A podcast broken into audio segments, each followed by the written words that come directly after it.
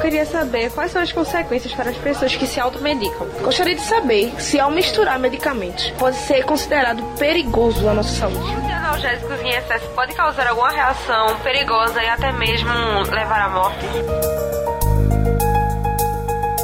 Ouça agora o podcast Espaço da Mulher, com a visão cidadã da comunicadora Eliane Rodrigues. Automedicação. Quais são as consequências para quem se automedica? Quem nunca tomou um remédio sem prescrição médica quando está com dor de cabeça ou com febre?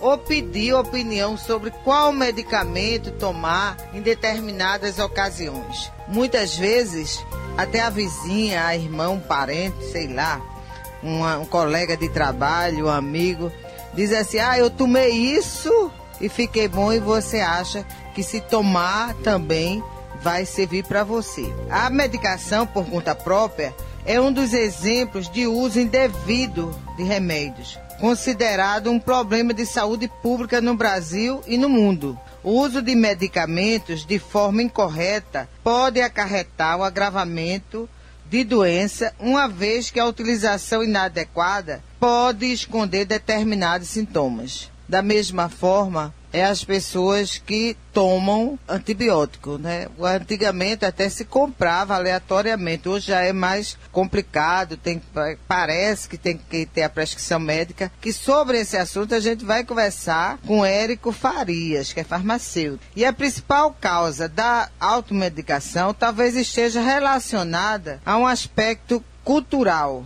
em que tomar remédio por conta própria, sem a necessidade de ir até o médico, alivia a dor de imediato, e aí o medo de ir para o médico, a, ou a preguiça de ir, ou deixa para amanhã e começa tomando os remédios por conta própria. Os perigos da automedicação. É, desde já agradeço pela participação hoje aqui pela manhã dessa sexta-feira, é, para tratar de um, de um tema tão relevante né, que é a automedicação, e um tema muito comum né, que o nosso país hoje ele é recordista em se automedicar. Eu tenho um sobrinho que se ele vê eu tomando um remédio, ele fala, que remédio é esse, tia? É pra quê? É pra isso. Aí daqui ele fala, eu tô sentindo isso, me dê um remédio desse? É dessa forma. Por que isso? É psicológico também? Então, é, na verdade, hoje no Brasil, né, os medicamentos mais utilizados, um dos medicamentos mais utilizados são os analgésicos. Hoje todo mundo tem uma dozinha, né? É uma dorzinha no pé, uma dorzinha na, na coluna, dor de cabeça. A rotina de trabalho pode ser um pouco estressante, e aí vem uma dor, uma enxaqueca. Então os analgésicos ele fica em primeiro lugar nessa matéria de automedicação. Mas temos que ter bastante cuidado em relação a, a esses medicamentos, né? Sempre vai ter que ter uma opinião de um profissional habilitado. Então, remédio cura uma coisa, piora a outra, não pode acontecer? Com certeza. Ou então, criar outra coisa? Com certeza, o medicamento pode mascarar inclusive diagnóstico. Então, paciente que está se utilizando de medicamento sem uma orientação médica, ele pode estar tá mascarando inclusive é um, um, diagnóstico que o médico não vai conseguir enxergar porque o medicamento está fazendo com que esse diagnóstico do médico não fique preciso devido ao uso indevido daquele medicamento. E isso acontece muito de, de um medicamento ter reações adversas. Então, todo medicamento, ele vem em bula, inclusive, a maioria deles, que pode ocasionar algumas reações adversas. Outros é o que a gente fala de efeito colateral. Por exemplo, o efeito colateral, ele já está mais previsto. Você tomar aquele medicamento e a urina sair com uma coloração diferente, isso aí já é um efeito colateral já mais previsto. Agora, reações adversas, eles podem ou não acontecer com o paciente. Tem paciente que sente, tem paciente que não vai sentir. O profissional de saúde né, vai conseguir orientar a, ao paciente, o farmacêutico também pode é, fazer com que a adesão do tratamento desses medicamentos ou na própria farmácia já fazer uma orientação farmacêutica também, para que o paciente não tenha surpresa. É, essa automedicação, uma das principais consequências é as intoxicações. Então, tem paciente que, além disso, também tem alergia a alguns medicamentos. Então, imagine você se automedicar, né, vem um processo alérgico que pode ocasionar, inclusive, a morte do paciente. Como eu falei aqui no início, somos recordistas em auto se medicar. Então, vou até falar em breve, depois, é, sobre os números disso aí, né, em relação a números, quantos por cento da população brasileira está se automedicando. Então, a consequência vem uma intoxicação, vem um processo alérgico, é, a adesão do tratamento não vai ocorrer, entendeu? Porque o paciente está tomando o medicamento, ele não vai ter uma eficácia naquele tratamento que ele está tomando, não sei se na dose correta, se o tempo correto, o período correto. Então são várias coisas que pode ocasionar e como eu falei no início, dificultando depois um diagnóstico pelo médico. Porque ele se automedicou em casa, não fica bom e dificulta que o médico em, em seguida faça essa, esse diagnóstico é, mais preciso. Então, a intoxicação ela vem em primeiro lugar desse medicamento. Cada caso é um caso, né? Assim, é, essa dipironazinha que é bem simples, é, pode levar o, paciente ao hospital, né? Da entrada no hospital com edema de gote, com um processo alérgico, que é uma das consequências, né? Que tem paciente que tem alergia de pirona. Então, o profissional lá, lá na farmácia, eu, a gente tem um hábito, inclusive, é, lá na farmácia, de sempre a gente perguntar ao paciente se ele tem alergia a algum medicamento. Isso vai desde o farmacêutico à equipe que trabalha comigo também lá. Então, isso é importante, porque é, um paciente que tem uma alergia a uma dipirona, com a experiência, o farmacêutico já sabe o que é que ele pode desenvolver outro processo alérgico.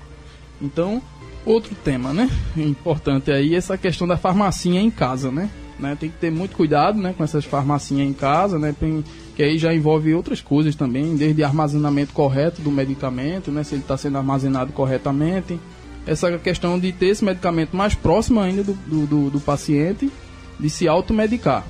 Então, tudo vai voltar nesse conceito aí de, de que inclusive é um, o conceito que a, a, a Anvisa fala, que é sobre a automedicação, é a utilização do medicamento por conta própria ou para um profissional que não está nem habilitado. Esse medicamento em casa tem que ter cuidado, tem que ter uma orientação também. Não é porque está lá em casa determinado medicamento que você está tomando aquele medicamento, aí chega alguém na sua casa, você pega o medicamento e dá àquela pessoa. A gente vai voltar no mesmo tema, se automedicou. Então isso aí vai ocorrer sem uma orientação de um profissional. Isso não pode, né? Isso aí tem que ter cuidado. E principalmente o armazenamento também. Isso aí é uma questão que eu estou colocando a, mais, que é importante também, desses medicamentos. E assim, um remédio em casa você tem que de vez em quando estar tá olhando até a, a validade, a né? A validade, porque muitas vezes você, você por exemplo, faz. É, dentista virou moda, né? Você vai fazer um canal, você tá com, às vezes, um, sei lá, principalmente canal, um, um, tratamento mais, mais profundo. Aí ele passa aquele como é menizolida. Animesolida, né? Aí muitas vezes você guarda, não tomou todo, você guarda e aí resultado. Esquece quando vai de novo, vai precisar, vai lá e toma e não olha a, não olha a validade enfim, né? Essa questão da validade também, né? O armazenamento é justamente isso, né? A questão da temperatura, é a validade do medicamento. Tem medicamentos, inclusive, como por exemplo xarope, é, colírios. Após aberta a validade já é outra, né? Alguns já vem outra, outra validade. Não é mais aquela validade que vem na caixinha. Então, isso aí por isso que é importante o profissional. Tá com dúvida, tem que ir lá buscar o profissional para ele orientar certinho, porque às vezes o, o paciente está olhando a validade da caixinha do medicamento e nem sempre é mais aquela validade. Como você está dizendo, que às vezes e não diz, porque por exemplo, você compra determinados sucos em supermercado, né, quem usa esse suco de caixinha, leite de caixa, essa coisa, tem uma validade, por exemplo, validade até dezembro de 2019, mas lá diz após aberto, isso. três dias, não sei quanto, né? Agora isso acontece muito, talvez em algumas caixas de medicamento, né? Porque hoje as caixas vêm mais lacradas, né? Então, eu acho que não tem condições de. É, assim, às vezes o transporte desses medicamentos, né, pode ocorrer o que a gente chama de avaria, né? Então, o profissional, ao receber esses medicamentos, né, a gente faz a inspeção, né, quando a gente recebe, para ver se tem algum medicamento avariado. E aí, esse medicamento, já estando nesse, nesse caso avariado, ele já vai ser é devolvido para descarte perante a distribuidora. E nós estamos conversando com o Érico Farias, que é farmacêutico da Bioquali. Érico, tem um medicamento também que as pessoas usam, que às vezes tem no xarope, ou tem alguma. tem para quem tem problema de asma, ou mesmo quem tem problema de psoríase, algum problema de pele, que é o corticoide, né? Eu gostaria que você falasse também um pouco sobre isso, porque ele acarreta outros problemas, não é isso? Com certeza. É, corticoide é outro grupo né, de, de medicamento né, que vem sendo utilizado aí sem também uma orientação do profissional. Né, e são medicamentos que têm, inclusive, reações adversas também mais complicadas também, que o paciente pode é, desenvolver. São tratamentos é, específicos, né, nesse caso, que tem dia né, e hora para acabar esses tratamentos de corticoide também. Aí vai cada caso é um caso, né? O médico faz a avaliação, né, para prescrever esses medicamentos, que aí o profissional habilitado aí no caso é o médico, né? O farmacêutico ele não está habilitado para prescrever corticoide. Então, o médico faz a avaliação e cada caso é um caso. Às vezes até a gente estranha de um período, né, daquele medicamento, mas o médico está acompanhando o paciente então ele tem que estar tá, é, atento, né? Às vezes é, ocorre nesses corticoides que a gente chama de desmame, né? Do corticoide, o médico vai é, fazendo uma dosagem diferenciada naquele paciente, né? Então tudo isso, por isso a importância de uma orientação. O paciente toma corticoide sem orientação não é o correto. Hoje já existe assim, uma exigência maior da receita médica. Mesmo assim, ainda existe algumas farmácias que ainda acaba vendendo, né? Ainda existe. Não, é o corticoide, ele legalmente, é, a vigilância sanitária, ela não a Anvisa, ela não exige que a farmácia retenha a receita do paciente. Então, é um medicamento que a gente não precisa ficar com aquela receita. Mas vende sem receita. Vende. Mas na caixa do medicamento ele tem lá tarjado, prescrição médica. Então o paciente tem que estar consciente também que ele está comprando algo né, sem uma prescrição médica para orientar como é que ele vai tomar aquele medicamento. Porque todo medicamento que tem tarjado, ele precisa de uma prescrição médica. Medicamento não tem a tarja? Tem.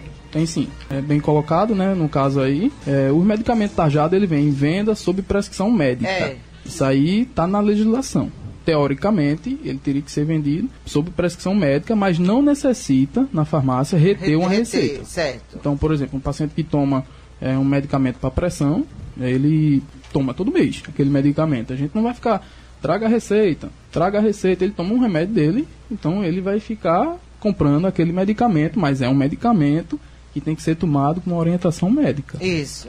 Então é o que a gente chama taxa vermelha. Lá e a... tem medicamento Sim. que mesmo sendo tarja vermelha, ele tem que ter a receita e a receita vai ficar na farmácia. Tá. Na farmácia, todo jeito. Esses medicamentos é o que a gente chama hoje de medicamentos MIPs, que é medicamentos isento de prescrição. Então ele precisa de uma orientação. Mesmo esses medicamentos, ele também tem reações adversas. E também interage com outras coisas e também tem consequências. Então, é, são justamente esses medicamentos que a legislação hoje fala que o profissional farmacêutico ele está habilitado, né, desde que o, o, esse profissional tenha alguns, alguns requisitos para atender eh, essa população. Então esses medicamentos hoje ele também pode amenizar muito a situação do paciente, a melhora do paciente, sem às vezes necess, é, ser necessário entrar é, em um tratamento mais específico. Então... Ô, ô Érico, tem uma coisa aí que você falou e aí tem, às vezes as pessoas dizem assim, tá tomando um remédio que aí diz, quando não lê a bula, né? Aí dá ânsia de vômito, dá dor de cabeça, pode dar dor de cabeça e a pessoa achar que já é outra coisa, né? É, é na, na, na bula do medicamento ele vem falando sobre essas reações, né? Como eu falei, é, que pode dar ou não, ou não. Então depende do caso, depende do paciente e isso aí é o que a gente chama de reações adversas, que é o mais comum que vem lá na bula. Os efeitos colaterais são outras coisas, como eu expliquei é, anteriormente. Então, esses daí pode dar, mas não todo paciente. Vai ter enjoo, vai ter essa náusea, é, mesmo tomando aquele mesmo medicamento. É, antes de finalizar aqui a, a minha palavra, eu queria relatar o, um número que eu fiquei de, de informar, né, que é segundo o Instituto ICTQ, que é o Instituto de Ciências e Tecnologia da Qualidade, que na pesquisa dele fala que 72% da população brasileira se automedica. Esse número é bastante alto, entendeu? Então somos recordistas, como eu falei inicialmente. 72%. E 40% é, busca a internet como diagnóstico para a doença dele. Doutor Google. Então, Doutor é, Google, é. Busca diagnóstico na, na, na internet. Então, isso aí um, um, um, já se tornou, na verdade, a, a nível nacional, é um problema de saúde pública, a automedicação. Isso é um problema de saúde pública mesmo. Então, 72% é muito alto esse índice é. e a recomendação é buscar o profissional habilitado para tomar os seus medicamentos corretamente. E finalizando, quero também agradecer aqui pela o convite novamente. Né, estamos à disposição, né, eu como farmacêutico espero ter contribuído né, um pouco aqui. Fico muito grato, né? E gente, o Espaço da Mulher vai ficando por aqui. Tchau, tchau. Você ouviu o podcast Espaço da Mulher, com a visão cidadã da comunicadora Eliane Rodrigues. Uma realização da AMUNAM, Associação das Mulheres de Nazaré da Mata.